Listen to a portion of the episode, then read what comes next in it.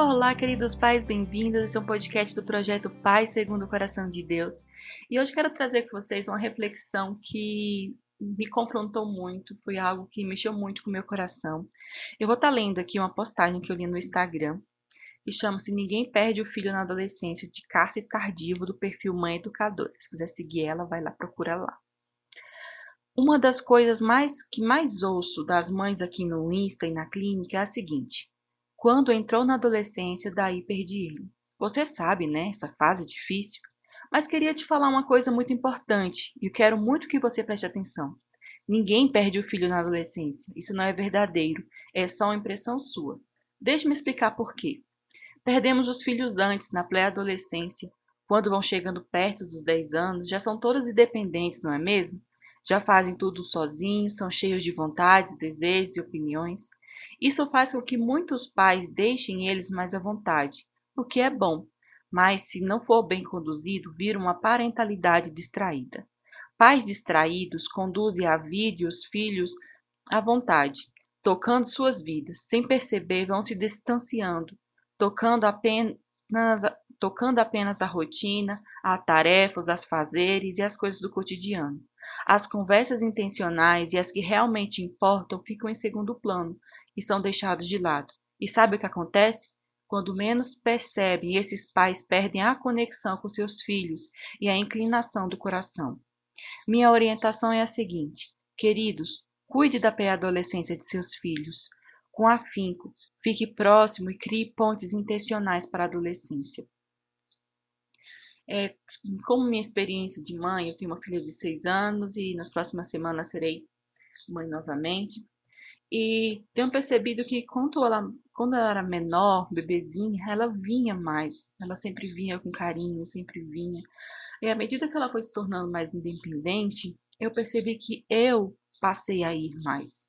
Então, e se eu passo a viver a minha vida só na rotina, só na correria, só nos afazeres, eu acabo às vezes me esquecendo de, ai, às vezes passo o dia a gente não sentou, não teve uma conversa.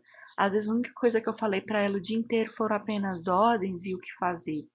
E acaba que as conversas vão ficando. E quando eu li isso, eu fui muito confrontada essa questão, né? Porque eu já entendo que eu preciso ir como mãe.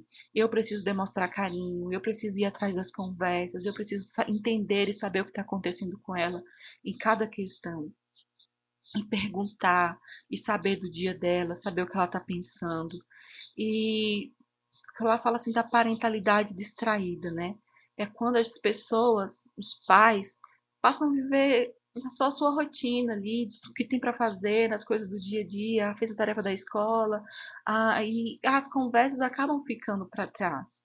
Às vezes chega em casa, liga a TV e ela fica ali funcionando, e todo mundo ali os pais na correria, a criança distraída ali quando pensa que não passou um dia. Passou outro dia, passou um ano, passou dois. Quando percebe uma criança que hoje, no meu caso, tem seis, a criança já está com dez. Aí, às vezes, está com treze, acontecendo algumas coisas que eu não estou entendendo por quê. Aí, vou perguntar por que, que o meu filho não confia em mim? Por que, que o meu filho não tem liberdade de ter conversas comigo? Eu tento conversar, ele não se abre. Por quê? Porque algo lá atrás deixou de ser feito. Houve uma nós permitimos que o tempo que o tempo roubasse as conversas, que roubasse os abraços, os beijos, as lágrimas juntos, a resolução dos problemas juntos. Então essa palavra mexeu muito comigo.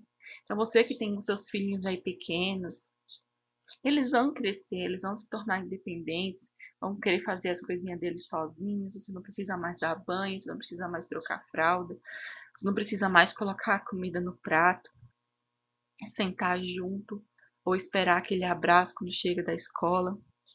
Porque eles vão crescendo e vão se interessando, mas a gente não pode deixar que essas coisas, que esse comodismo que essas coisas trazem, né? Porque a coisa que eu mais queria quando minha filha era pequena é que ela largasse as fraldas e aprendesse no banheiro sozinha. E para mim já foi um alívio. Depois, a outra coisa que eu queria é que ela aprendesse a tomar banho sozinha, a lavar o cabelo dela sozinha, que é o, o meu alvo atualmente. E muitas vezes esses momentozinhos que a gente passava junto eram importantes.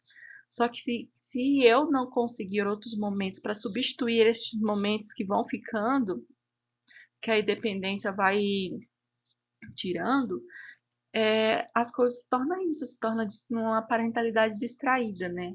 Que os dias vão passando e, e essas conversas, porque quantas conversas nós já tivemos nos banheiros enquanto eu estava banhando?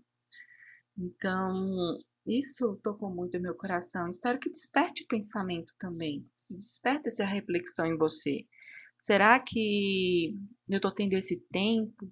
Será que eu estou sendo intencional nessa questão de tirar esse momento, de perguntar o que está acontecendo, de realmente saber o que está acontecendo na vida do meu filho, o que ele está sentindo, os problemas que ele está enfrentando, se ele está conseguindo passar com isso, como ele está lidando em cada situação? Isso é muito sério porque tem um áudio aqui que eu falo sobre dignos de confiança, né? Que muitas vezes os pais não têm a confiança dos teus filhos. E nessas coisas, nessas distrações, quando a gente permite que a rotina, que os problemas, que as coisas roube de nós certas coisas, é, a gente acaba perdendo a confiança deles. Esse áudio aqui não é para falar contra que as crianças não precisam ser independentes, claro que as, precisam, as crianças precisam ser independentes, mas que a gente tenha também a tomar esse cuidado de substituir os momentos, prestar atenção de como eram as conversas e buscar, vezes, sentar junto, jogar cartas, jogar dominó, conversar, às vezes perguntar por que está triste, observar se a criança está bem, se ela está feliz, se ela está triste, se ela está animada, desanimada. Então, tá atenta realmente à vida dos nossos filhos. Essa é a palavra que eu deixo para vocês e tocou muito meu coração, me despertou para algumas coisas. Então, um abraço, até o próximo áudio.